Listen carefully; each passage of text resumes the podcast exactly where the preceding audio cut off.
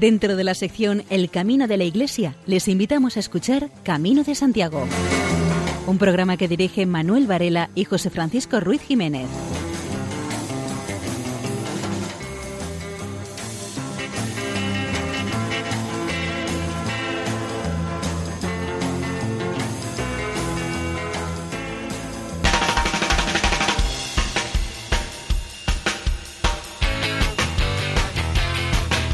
Queridos oyentes, les damos la bienvenida a un nuevo programa de Camino de Santiago, esta vez con una connotación muy especial, pues en 24 horas celebraremos la fiesta mayor de nuestro santo patrón.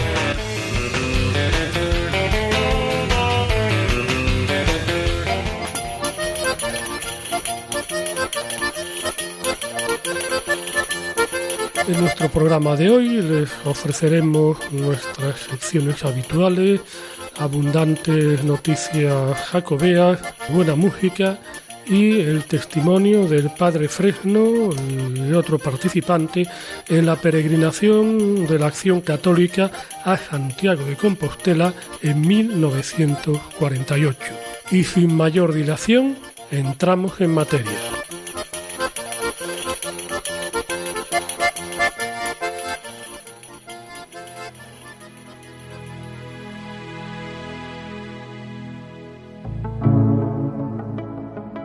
Santiago Apóstol, caminabas envuelto y entregado a tus benditas decisiones. En tu interior eran más obligaciones que te impusiste animado. Y el ancho camino que llevabas parecía ofrecer mil maravillas. Por él caminaste muchas millas, no consiguiendo lo que ansiabas. Y un día pensaste seriamente dejar España, olvidando lo pasado, y cuando lo hubieses superado, predicar allá muy lejos nuevamente. Mas la Virgen te animó en el pilar, diciéndote adelante, es tu destino y emprendiste tan firme tu camino que tus divinos frutos aquí están.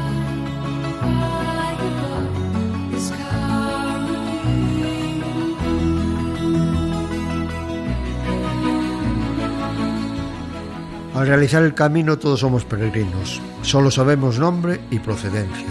Poco importan las profesiones o las posesiones, no importa las tonterías del día a día. La mochila más ligera, con menos contenido, son las más codiciadas, a diferencia de lo que sucede en la vida, donde queremos llevar mucho más peso en nuestras mochilas. Al ponerse en el camino todos somos peregrinos. Solo sabemos su lugar de procedencia, su nombre y poco más. Nada importa su estatus social, Nadie te lo va a preguntar, poco importa lo que tengas. Eso no te va a servir de nada cuando tengas que cargar con la mochila y tengas que realizar las etapas del día a día. Poco importa lo que hayas sido o seas. Los kilómetros son todos los mismos para todos. No importa que la mochila sea cada día más ligera. Vamos dejando en los albergues todas aquellas cosas que no son imprescindibles, o bien haces un paquete y lo mandas para casa. Esa es la diferencia del peregrino que tiene que aligerar el peso que tenemos que soportar en el camino.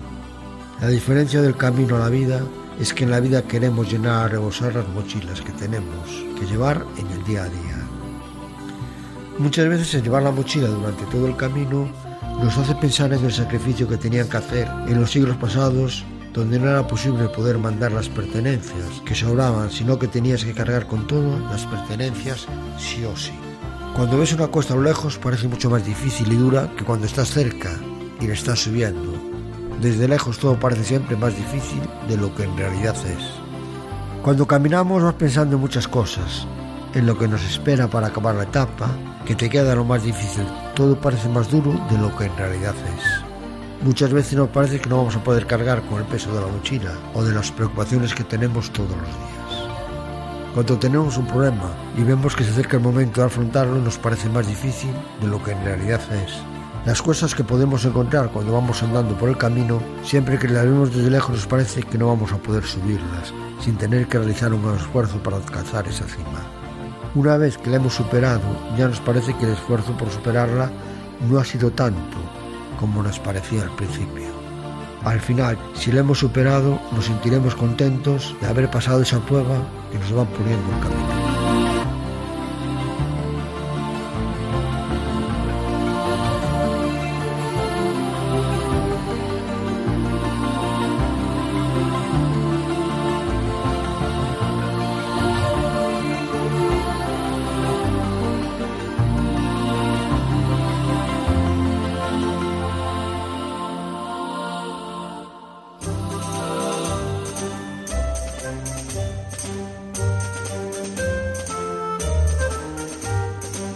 Camino de Santiago también puede hacerse en América. El 29 de junio se inauguró en la ciudad de Florianápolis, ubicada en el estado de Santa Catarina, en Brasil, el primer tramo en América del Camino de Santiago de Compostela. Los gestores de la iniciativa de hacer una ruta del Camino de Santiago en América son los periodistas Mariana Mansur y Fabio Tucci, que han hecho esta peregrinación en España. En diciembre de 2016, la Catedral de Santiago decide que entregará la Compostela a los peregrinos que recorran los más de 70 kilómetros que hay entre Coruña y Santiago y que completen los kilómetros fuera del camino. Entonces Farad pensó, ¿por qué no crear un camino en Brasil con sello propio? Para el camino brasileño se buscó un lugar similar a Coruña, ya que está en una ciudad portuaria y se necesitaba dar continuidad a la ruta. Se escogió Florianápolis porque tenía un aeropuerto internacional cerca del lugar donde está el camino para que los extranjeros también puedan recorrerlo. Además, en la ciudad hay una activa asociación de amigos del Camino de Santiago que presta ayuda. También se consideró la cuestión de la seguridad y la belleza del local. La ruta del Camino de Santiago Florianópolis tiene 21 kilómetros. Comienza en la iglesia de Nuestra Señora de Guadalupe, atravesará las iglesias de San Pedro y Nuestra Señora de los Navegantes y terminará en el santuario del Sagrado Corazón de Jesús. Esta iniciativa cuenta con el apoyo de la Asociación Catalaniense de los Amigos del Camino de Santiago de Compostela, de la Academia Brasileña de Geología y la Archidiócesis de Florianápolis. La tradicional credencial del peregrino, que se entrega a todos los que hacen el Camino de Santiago, será distribuida por asociaciones y deberá ser sellada en las cuatro iglesias mencionadas en la ruta. Cada sello retrata varios momentos importantes de la historia del apóstol Santiago, las imágenes fueron elaboradas por el artista João Espaca de Oliveira. El primer sello ilustra el instante en que Santiago recibe el llamado de Jesús. El segundo es la misión, que retrata el momento en que viaja a España para evangelizar tras la ascensión de Jesús y de Pentecostés. El tercer sello es el del martirio, que muestra la muerte de Santiago tras regresar a Jerusalén, siendo el primero de los discípulos en ser martirizado. El último sello, el camino, representa a dos discípulos que en una barca se llevan los restos mortales del apóstol Santiago desde Jerusalén a España. El 29 de junio, el arzobispo de Firianápolis, Monseñor Wilson Tadeu, presidió la misa por la inauguración del Camino Brasileño. Para la apertura del Camino Brasileño se creó una oración que dice así, Oh Santiago, que siguiendo tu ejemplo, yo dejé las redes del mundo para seguir los pasos de Cristo, y que sea bendecido por vuestra compañía. Yo te ruego, aleja los peligros del camino. Cuando me desvíe, corrige mis pasos y levántame en mis caídas, que pueda contemplar a tu lado el rostro transfigurado de nuestro Señor, y que las tempestades de mi corazón sean calmadas con tu presencia. Prepara mis pies para que lleve la buena nueva hasta los confines de la tierra, y al final de esta jornada, Santiago conduce mi alma al portal de la eterna gloria, donde presidiste los apóstoles como mártires.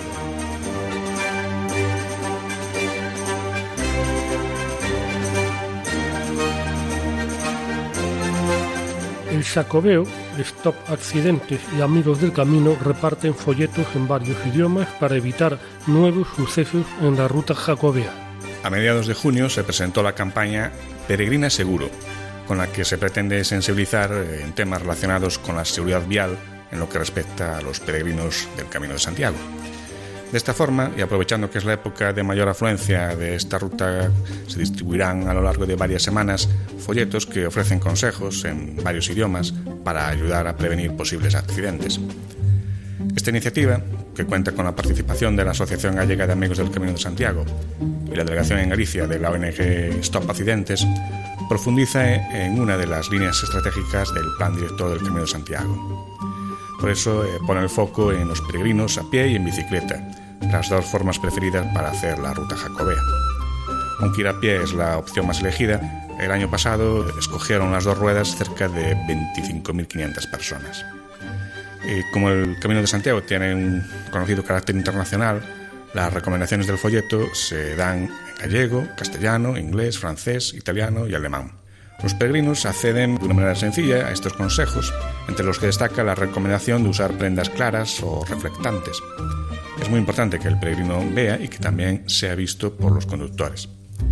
También se incide en la necesidad de mirar antes de cruzar una carretera y no detenerse en ella, y se recuerda que se debe caminar en contra del sentido de la circulación. En el caso de los ciclistas se apunta la relevancia de usar siempre el casco, circular en grupos de dos en tramos de buena visibilidad, acercarse lo más posible al borde derecho de la carretera y usar el arcén, así como prestar atención en curvas y cambios de rasante.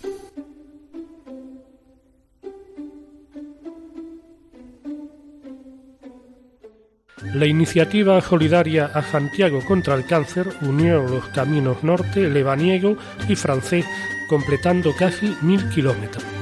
Se mantiene la estructura de la prueba no competitiva, con cerca de 70 personas relevándose hasta llegar a Santiago y consiguiendo cada uno de ellos donantes para la Asociación Española contra el Cáncer, con un mínimo de 200 euros por persona. Se apoya la investigación sobre el cáncer. La edición de 2017 se desarrolló hasta la primera semana de julio.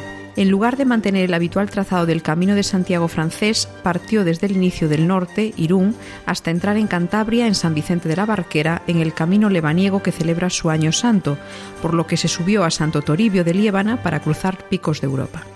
Posteriormente se continuó por el trazado de Boca de Huérgano hasta Sagún, para enlazar con el camino francés y poner rumbo a Santiago de Compostela.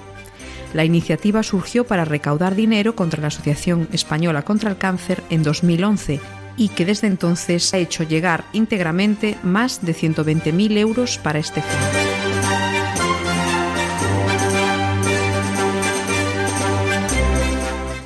El diario La Voz de Galicia recoge las declaraciones de Mar Rodríguez, propietaria de una agencia de viajes mayorista especializada desde el año 2001 en el Camino de Santiago. Mar Rodríguez considera que el camino francés es el más popular y quizá está un poco masificado, hasta el punto de que podría decirse que está entrando en riesgo de sobreexplotación. El portugués se trabaja bien y el resto de los caminos aún tiene mucho potencial, ya que es terreno virgen. La mayoría de la gente quiere el que conoce y los que se conocen son los caminos francés y portugués. La gente con la que trata Mar Rodríguez tiene un gasto mínimo de más de 65 euros diarios cifra algo más que decente. Es verdad que hay mucho peregrino que deja poco dinero, pero ese mismo peregrino es lo que ayuda a difundirlo y provoca que otros lo hagan.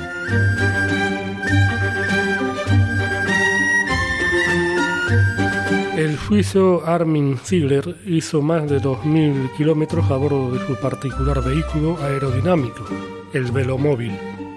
El velomóvil es un vehículo formado por un cuerpo de bicicleta rodeado por una carrocería aerodinámica. El vehículo puede cerrarse completamente con una capota móvil, lo que permite disminuir su resistencia contra el viento. Para Mir, cuando pedaleábamos, la mayor parte de nuestra energía se dedica a vencer la resistencia del viento. El vehículo debe circular por carreteras asfaltadas, ya que los caminos con grava hacen que el avance sea muy difícil. El invento lo fabricó en Alemania una empresa especializada en producción a partir de materiales del carbono.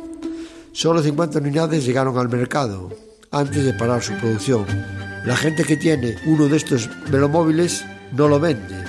Respecto a la velocidad media del velomóvil, si alguien recuerda que zonas llanas como las que existen en Burgos y León se llega a alcanzar sin dificultad velocidades de hasta 45 km hora.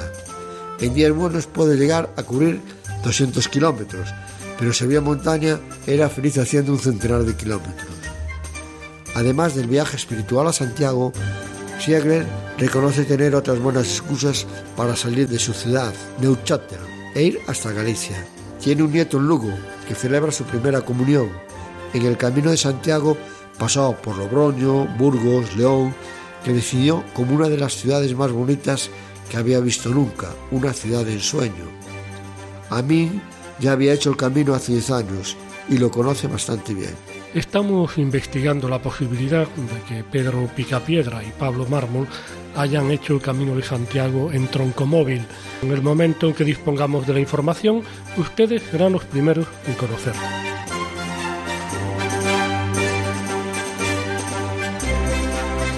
La Asociación Gallega de Amigos del Camino de Santiago convoca un concurso literario. Es de relato corto, tema libre, bueno, relacionado sí con el Camino de Santiago.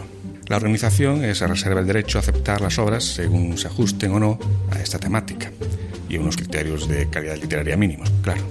Podrán concurrir escritores de cualquier nacionalidad, que sean mayores de 16 años y que no sean miembros de la asociación gallega que convoca este concurso. Se podrá escribir en castellano, gallego o catalán. Eso sí, deberá ir acompañada la traducción al español. Los ratos enviados al concurso no pueden haber sido publicados antes en revistas, periódicos, libros impresos, ni tampoco en soporte electrónico o plataformas de Internet, ni en redes sociales. El plazo de admisión de los originales concluye el 15 de septiembre de este año 2017. En caso de que fueran remitidos por correo, se entenderá como fecha de entrega la que figura en el matasellos. La extensión eh, mínima de estos relatos ha de ser de tres folios y el máximo de cinco. El formato utilizado, mecanografiado o informatizado, deberá ajustarse a un máximo de 50 líneas por cara. Los relatos podrán ser presentados también a mano o por correo postal y habrá que enviarlos a la sede de esta asociación convocante, la Asociación Gallega de Amigos del Camino de Santiago, que es Avenida de Santiago 55 Tercero B, Ourense. En el remitente única y exclusivamente pondrá seudónimo y en el interior de sobre habrá otro con unos datos ya personales.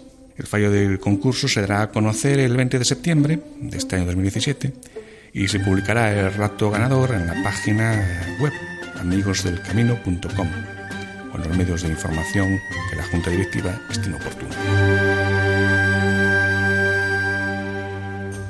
Peregrinación marítima hasta Padrón para continuar a Compostela siguiendo la posible ruta de los discípulos de Santiago que llevaban a Galicia los restos del apóstol. Un año más se organizó la peregrinación por Mar a Padrón siguiendo la estela dejada en su día por Santiago Apóstol. Dos embarcaciones, una fletada por el Concello de Villagarcía y otra por la Fundación Ruta Xacobea, esperaban a los participantes en el muelle de Villagarcía. De allí partieron con destino a Padrón. En el camino se iban a encontrar con otros barcos que realizaban el recorrido, como el fletado por el Concello de Cambados. Durante el viaje se disfrutó de las vistas de Cortegada, una isla que podría convertirse en patrimonio de la humanidad. Dos autobuses esperaban a los participantes cuando llegaron a tierra para trasladarlos a la iglesia de Padrón, donde fueron recibidos por el arzobispo. Publicado en Brasil un diario de peregrinos del Camino Inglés. El periodista brasileño Luis Carlos Ferraz acaba de publicar en su país la guía Juntos no Camino de Santiago as Pedras do Camiño Inglés. Un tradicional relato de peregrinación muy bien impreso con fotos de su mujer Sandra Lucía Neto y con una maquetación que recuerda a los libros antiguos, en sentido estricto, aunque el primer ejemplar no llegó a España hasta junio de este año. Fue anterior por muy pocas semanas a la que sacó en la calle el Ayuntamiento de Oroso. La peregrinación de este periodista brasileño y su esposa comenzó en Londres el año pasado. La sexta para él y la primera para ella. No hicieron todo el trayecto previo a pie, sino que lo combinaron con el tren y el autobús. Un mapa en el libro describe con exactitud el itinerario que en España abarca el camino del norte para desviarse en determinado momento y dirigirse a Ferrol, para cometer el inglés, desde Ferrol hicieron la peregrinación a pie hasta Compostela, caminando los cerca de 120 kilómetros del itinerario en siete días. Los capítulos del libro llevan días y horas, empezando por las reflexiones posteriores al inicio del viaje, aún en Brasil, convirtiéndose el texto así en un auténtico diario. Los relatos que se siguen revelan sentimientos, dudas y certezas. Miguel Martínez dejó su trabajo para hacer realidad su sueño de abrir un albergue. Miguel Martínez lo tenía todo. Una familia con dos hijos, un trabajo bien pagado, un hogar. Era feliz. Mejor dicho, él creía que era feliz. Hasta que un día, por accidente, se le rompió el ligamento cruzado de la rodilla. Durante su baja, su mentalidad cambió. ¿Trabajaba para vivir o vivía para trabajar? Empezó a preguntarse. Además, vio que no lo valoraban tanto como creía. Durante cinco meses ni una llamada para preguntarme qué tal estaba. Recuerda todavía dolido. Y además le bajaron el sueldo. Tras recuperarse, retomó su vocación de ciclista, aquella que lo llevó a participar un par de veces en el campeonato gallego, para fortalecer su maltrecha rodilla.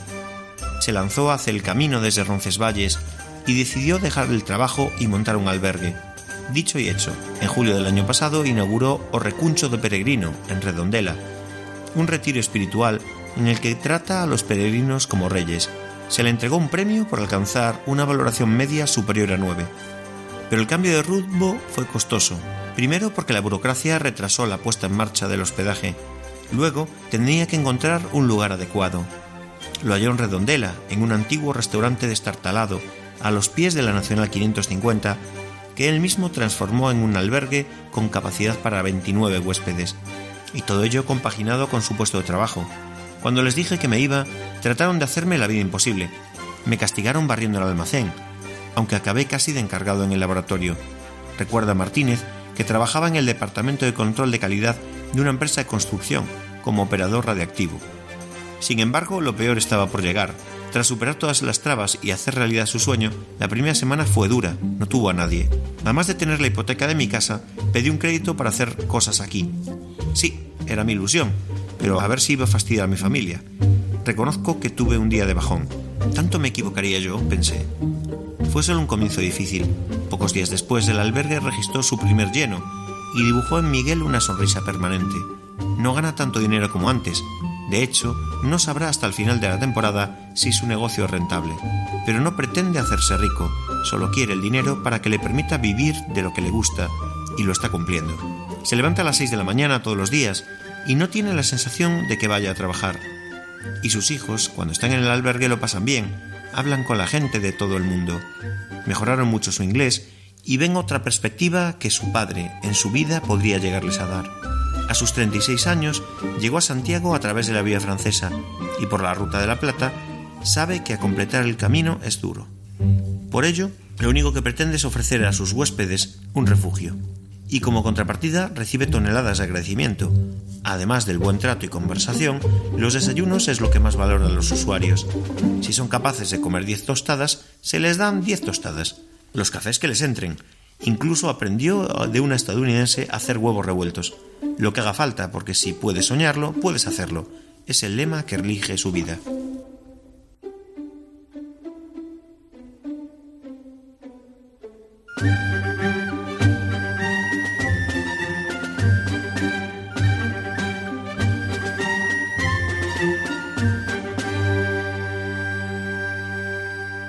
A continuación escucharemos, intercalado con las próximas secciones, diversas composiciones pertenecientes a la misa en honor del apóstol Santiago, de Joan Montes, interpretada por la Orquesta de Cámara de Xove y el grupo vocal Solo Voces.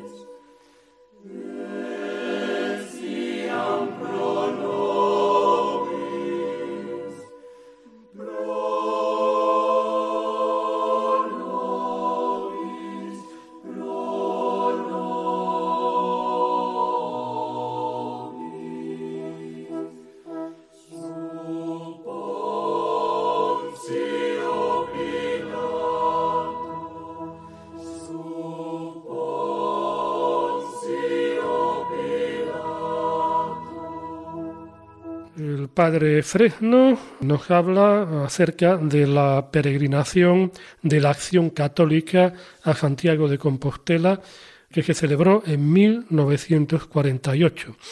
También contaremos con el testimonio de otro de los participantes. La llamada santidad, a la santidad y el espíritu peregrinante. Esos son los dos grandes ideales de la Juventud de Acción Católica liderada por Aparicio.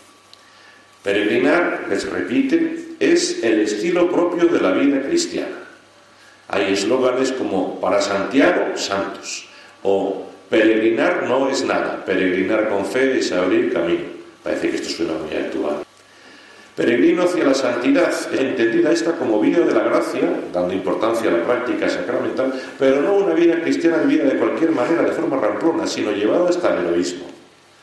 Cien mil jóvenes en gracia, dice cien mil jóvenes en gracia que vivan habitualmente en ella, que saboreen los dulces frutos del Espíritu Santo, que normal y espontáneamente honren con su vida al Padre que está en los cielos. Solo así la peregrinación y su congreso serán un éxito. La marcha a Compostela será solo la expresión y el símbolo de la gran peregrinación entendida en doble sentido. Una peregrinación de trascendencia y santidad, que es toda la vida, caminar hacia la casa del Padre, y una peregrinación de compromiso apostólico comunitario, caminar hacia una cristiandad ejemplar. Estos dos son los sentidos que a la idea peregrinar aparece. Pero la marcha física no es secundaria, al revés, es una parte indispensable. A los pocos días de concluida la guerra, concretamente el 21 de mayo del 39, París saluda a todas las uniones diocesanas de Juventudes de Acción Católica y les dice, jóvenes de Acción Católica, en pie, en el camino hacia el sepulcro del apóstol, empezado hace tres años, ha llegado la hora, no puede haber decaimiento. Al final se fija una fecha para realizarlo, el año 48. Pero no faltan las dificultades. 1944, cuatro años de la cita. Hay un profundo y serio intento de suprimir la peregrinación a Santiago por parte de las instituciones del régimen franquista que tienen miedo, tienen miedo a una concentración tan grande de jóvenes. Y desde dentro, pues sería una especie de autocensura. Hay que tener en cuenta que la Juventud de Acción Católica es el único elemento, la única organización que se escapa al partido único era muy fuerte. También era muy fuerte porque todos los elementos disidentes del franquismo estaban ahí. Y es que los días 28 y 29 de agosto de 1948 se reúnen 60.000 jóvenes peregrinos, 70 o 75.000 según algunos medios de comunicación y 100.000 según otros, que llegaron a Compostela por diferentes medios y caminos desde todos los rincones de España.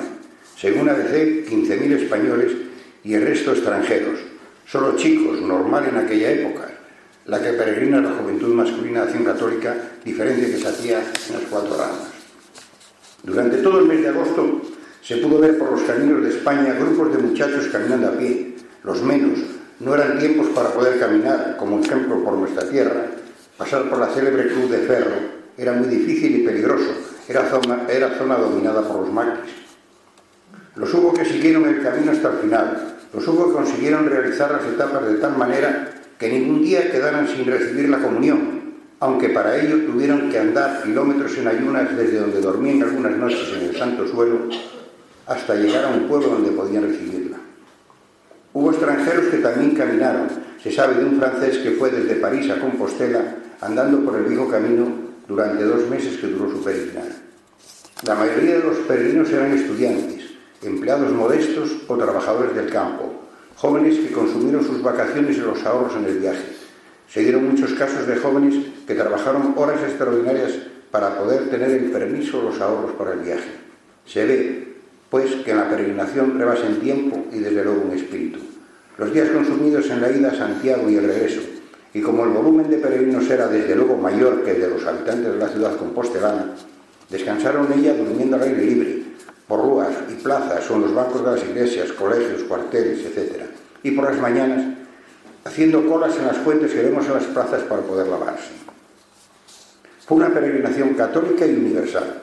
El presidente nacional en ese momento es Enrique Pastor, que conduce a los jóvenes a Compostela con un ideal que se refleja en el himno que tenía la juventud, llevar almas de joven a Cristo e inyectar en sus pechos la fe.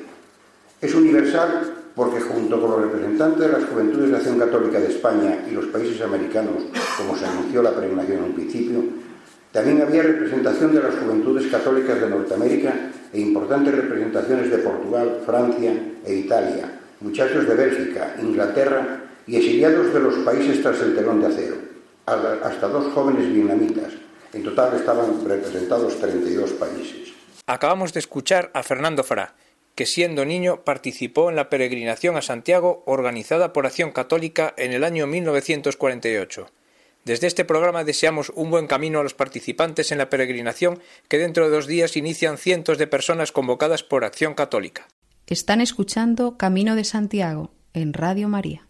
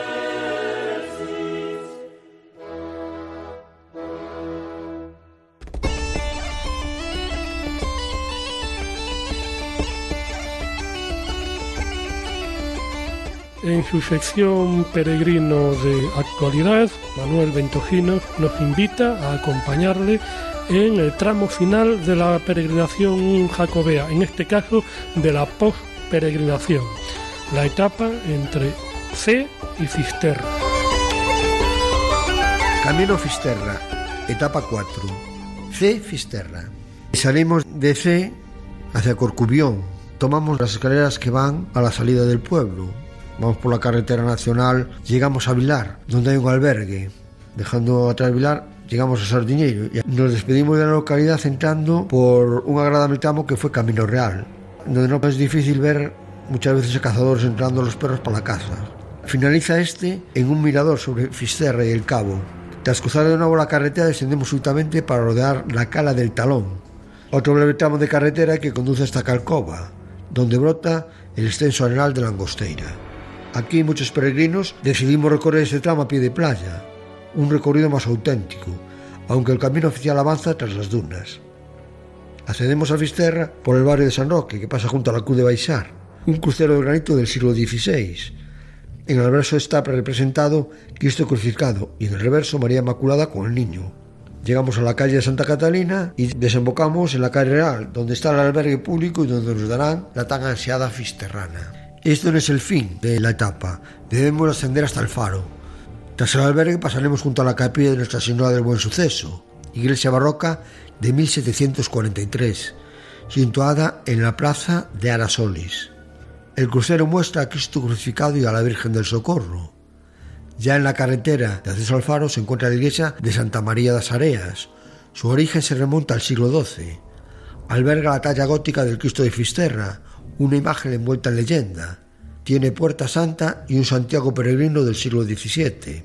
El ascenso por carretera es bastante llevadero y a mitad de la subida veremos una moderna escultura de un peregrino medieval.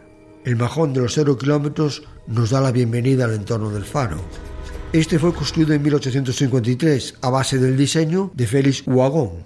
El edificio de la entrada se conoce como La Sirena y es de 1889. En él se aloja el Centro de Información Turística, donde dan asesoramiento, serían credenciales y recaban estadísticas. Los pueblos prerromanos ya duraban el sol, desde este punto geográfico tan sugerente. Verlo esconderse bajo las aguas del océano es un espectáculo único. y remate de toda una peregrinación hasta el final de la tierra. Los romanos pensaban que este era el punto más occidental de la tierra y por tanto el mundo se acababa. Aquí era el finis terrae. ¿Por qué alguien quería ir al fin del mundo? Tal vez porque Cabo Fisterra esconde el verdadero secreto de la Costa da Morte. Paisajes agrestes y playas impresionantes, una al abrigo del cabo, de aguas tranquilas y otra de fuertes oleajes, como Mar de Fora, una de las playas más salvajes de Galicia, y es la gran atención de todos los tiempos, la puesta del sol sobre la inmensidad del océano, el mar del fin del mundo. Será por curiosidad o por vivir una aventura, Cabo Fisterra fue un imán desde la más remota antigüedad, atrayendo a viajeros de lejanos países y también con peor fortuna a tantos barcos que naufragaron en sus aguas. Hoy, con su potente faro, Cabo Fisterra sigue siendo un atractivo especial sobre el peregrino del Camino de Santiago, que no dan por finalizado su viaje hasta llegar aquí, por algo será. Solamente nos queda el tomarnos unos vinos de albariño, brindar por haber llegado y por haber disfrutado tantos días y días, tantas horas, tantos kilómetros, tanto sacrificio.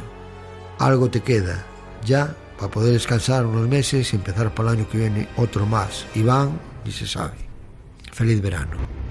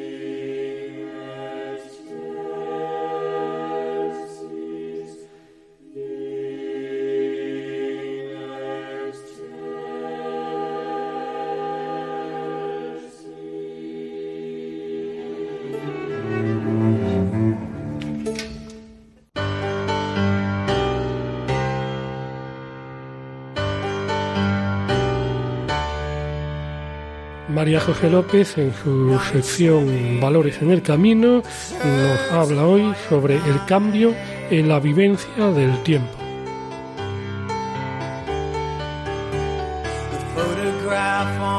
Cambio radical en la vivencia del tiempo. El hombre actual, esclavizado por el reloj, fustigado por las prisas, se convierte en el camino, en el dueño de su tiempo. Vivimos en un mundo que secuencia todas las actividades en un calendario apretado. Tengo sobre mi escritorio una agenda en la que cada día está dividida en horas. Algunas de mis anotaciones incluso dividen estas casillas en medias horas. Se suceden las actividades y al fin a la postre de los días se hace sentir la fatiga en nuestra manera de vivir las jornadas. En el camino se nos invita a no ir con prisas, sino al ritmo de los pasos, gustando de las cosas.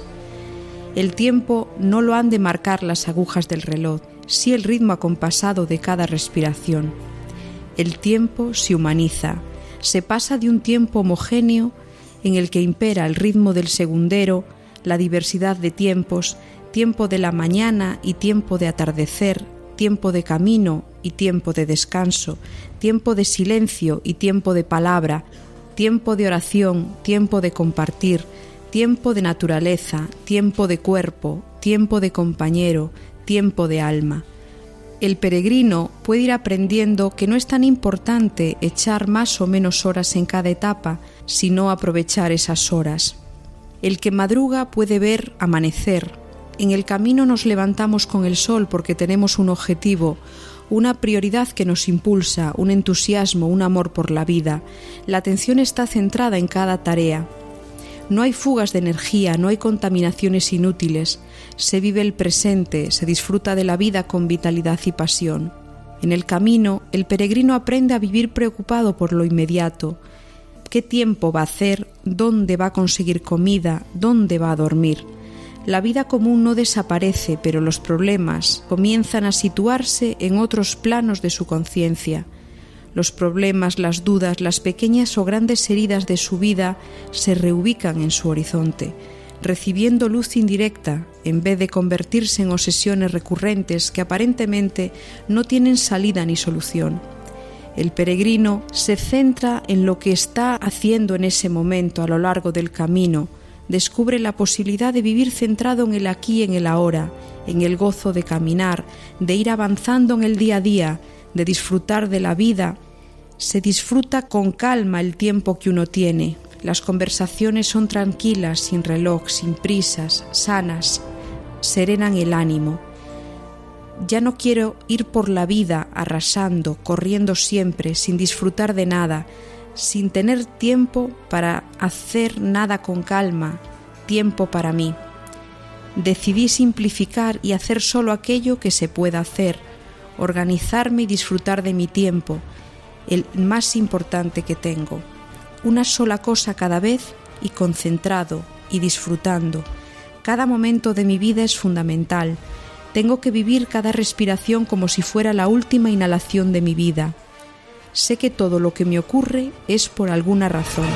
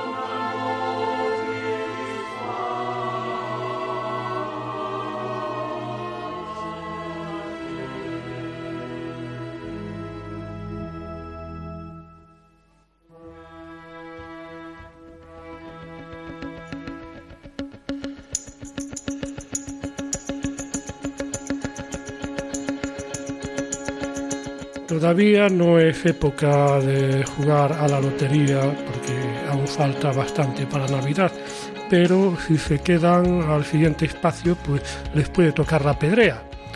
Luis Galvez nos introduce en su sección Geología en el Camino. Como ustedes habrán podido deducir, va de piedra.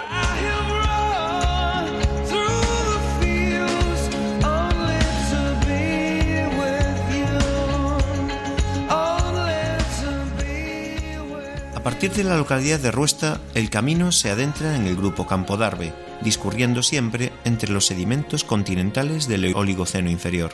Tras abandonar Ruesta, se atraviesan los depósitos cuaternarios, conglomerados, gravas y arcillas, del barranco de Regal. A partir de aquí, las características de los materiales por donde discurre el Camino de Santiago son bastante monótonas y constantes, areniscas y o conglomerados alternando con lutitas, ocres y rojas. Desde las zonas altas se puede reconocer la Sierra de Leire y el embalse de Yesa. La Sierra de Leire está sobre las margas azules de Pamplona. Desde Undués de Lerda y hasta Sangüesa, el paisaje es alomado y llano. Siempre ofrece la misma configuración, areniscas y lutitas, dando lugar las primeras a resaltes morfológicos que destacan en el Camino de Santiago. Por el contrario, las lutitas forman importantes llanadas y campos que se usan para el cultivo de cereal. Cerca de Sangüesa el relieve cambia de nuevo y el río Aragón va encajado, dejando en su margen izquierda una serie de terrazas altas de gravas y arenas, generalmente cementadas, que dan lugar a las vastas planicies que hay poco antes de entrar a esa localidad. Dejando Sangüesa y atravesando el puente sobre el río Aragón en dirección a Rocaforte, destacan en los taludes de la carretera niveles de areniscas con buzamiento hacia el norte y que dan lugar a importantes resaltes observables incluso desde la propia localidad. Estas capas forman parte del flanco meridional del sinclinar del Rocaforte, laxa estructura de dirección noreste-sureste que llega hasta las proximidades de Aibar. A partir de la desviación a Rocaforte, el camino presenta dos opciones, por el puerto de Aibar o por el de Liedena-Lumbier. El camino por el puerto de Aibar es el más frecuentado, pero también el más monótono. Discurre hasta la divisoria a lo largo del eje del sinclinal de Rocaforte hasta llegar a dicho puerto, y en su recorrido se puede reconocer las areniscas y lutitas continentales de origen fluvial, resaltadas en llamativos crestones. Desde este paraje se observa la depresión de Lumbier, formada por turbiditas y por las margas azules, delimitando las estribaciones más occidentales de la tierra del Leire, con el pico Arangoiti dominando esta orografía, así como el cabalgamiento de dicha sierra sobre las margas, que ya se observa desde las proximidades de Ruesta. También se puede reconocer la falla del Oiti en la vertiente meridional de esta depresión y al comienzo del puerto. La otra variante del camino, la de Iliedena Lumbier, resulta más atractiva, espectacular y de más belleza. Al principio va por la margen derecha del río Aragón, a favor de un nivel de terrazas formado por gravas y conglomerados que el río dejó a su paso. Al llegar a la localidad de Liedena se pueden observar los relieves meridionales de la Sierra de Leire. A partir de aquí, el camino discurre por una pista sobre el trazado de una antigua vía de ferrocarril. A un kilómetro aproximadamente se reconoce la falla de Loiti, importante accidente que se extiende desde las proximidades de Yesa hasta Monreal, que conforman la Foz de Lumbier, paraje emblemático de la región.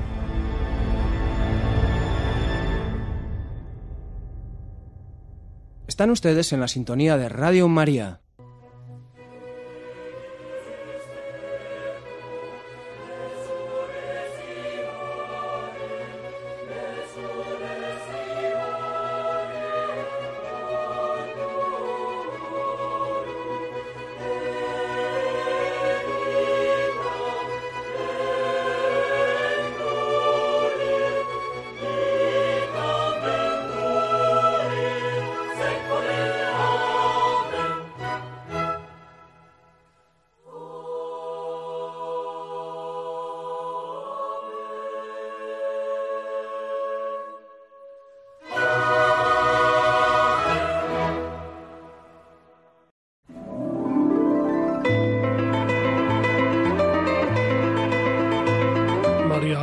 López, en su sección Páginas en el Camino, nos habla hoy sobre la obra de Tracy Sanders.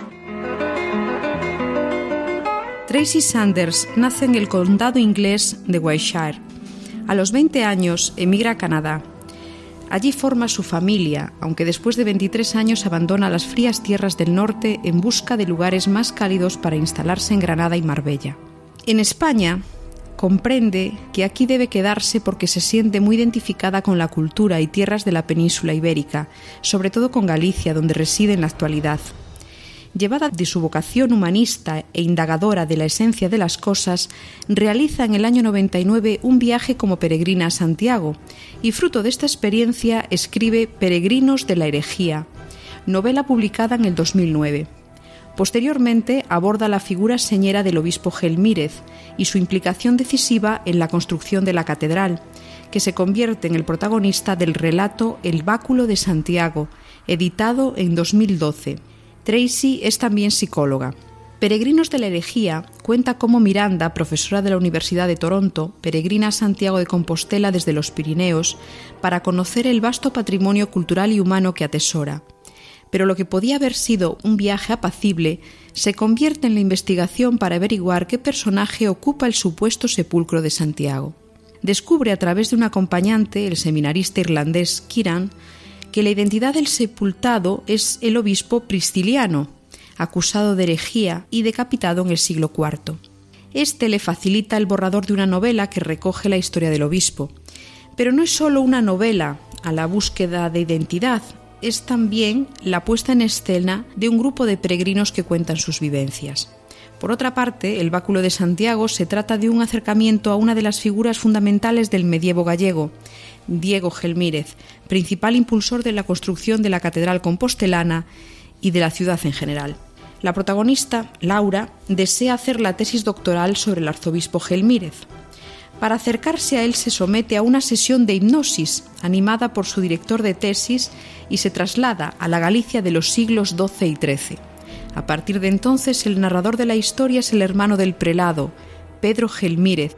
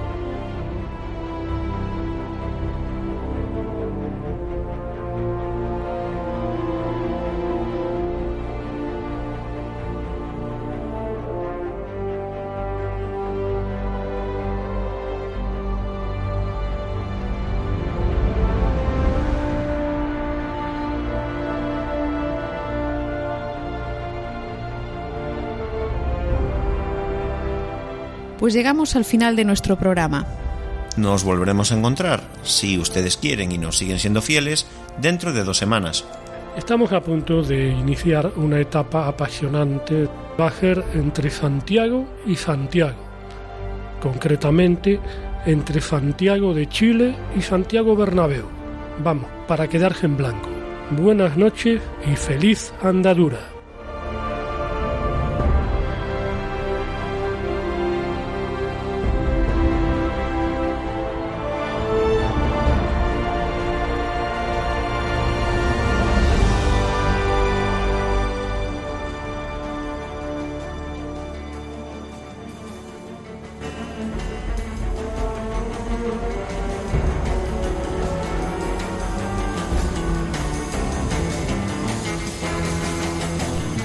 Escuchado en Radio María Camino de Santiago, dirigido por Manuel Varela y José Francisco Ruiz Jiménez.